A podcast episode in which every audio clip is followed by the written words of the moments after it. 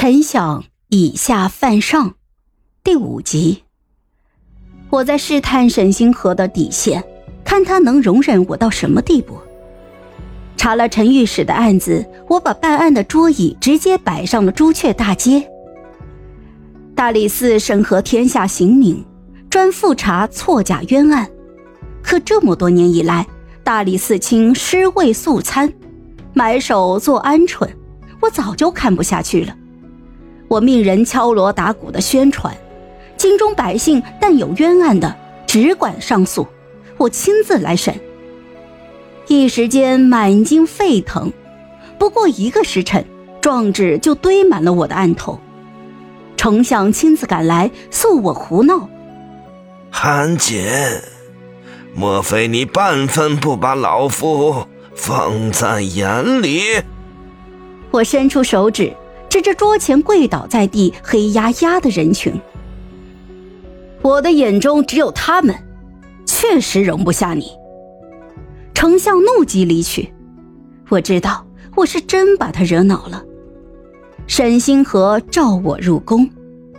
嗯，韩简，收手吧，你现在对上他还不是时候。怎么，你贵为天下之主？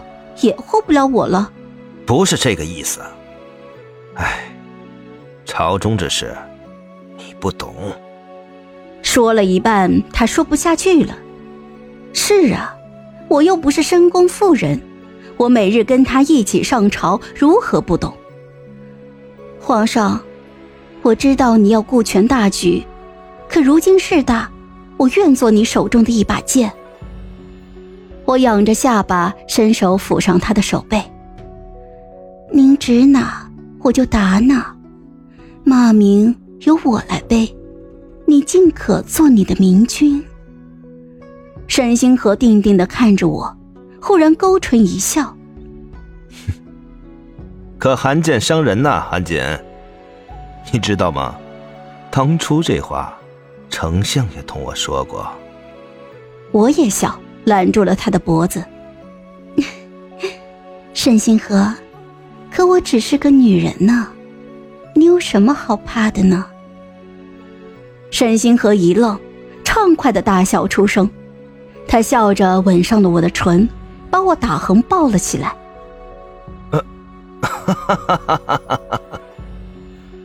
真没有想过，你是这样的含情。春宵一刻。我出宫之前又被皇后的人挡住了去路。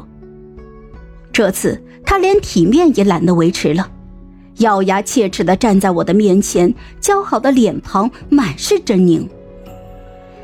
本宫是八抬大轿从中门进的正宫娘娘，你这贱人，以为自己是什么东西，敢同我叫板？我冷笑，抬起头直视着他。多可笑啊！我在施展我的抱负，他却只以为我是在同他争风吃醋。哼，皇后娘娘，你大概不知道，我也是走的中门。皇后一愣，状元郎打马游街，便是从中门而出。春风得意马蹄疾的快意，皇后娘娘想来是体会不到的。微臣事务繁忙，先请告退。我朝他拱手行礼。丞相的反扑比我想象的更加猛烈，御史们不要命的弹劾我，哭谏骂谏，甚至有死谏的。金銮殿上每日都有人撞柱子，仿佛我是什么十恶不赦的大奸臣。沈星河很头痛。一手撑着眉心，坐在龙椅上。韩姐，你自己看看。嗯。一堆折子扫落在我的身前，我低头捡起，随意的翻了几本，轻笑出声：“闹了这么大的阵仗，就这啊？”翻来覆去的就那么几句骂人的话，却半点实质内容都没有。唯一有点实锤的，不过是弹劾我当翰林时弄坏了几册书。我不以为意的把折子一丢，哼，由他们去吧。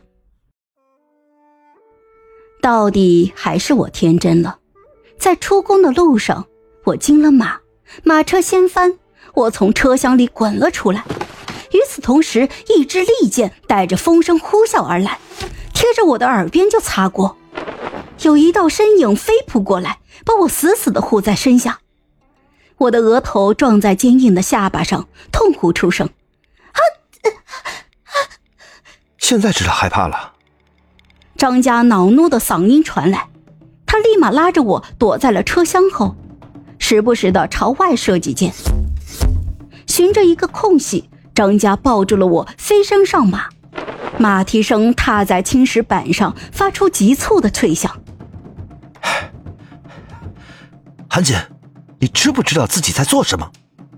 张家的声音被风扯得细碎，向后散落在冰冷的夜色里。我抬起头，深夜的朱雀大街空无一人，周围是浓重的黑暗，阴影中仿佛有巨兽蛰伏，大张着嘴，等着将我一口吞下。我浑然不惧。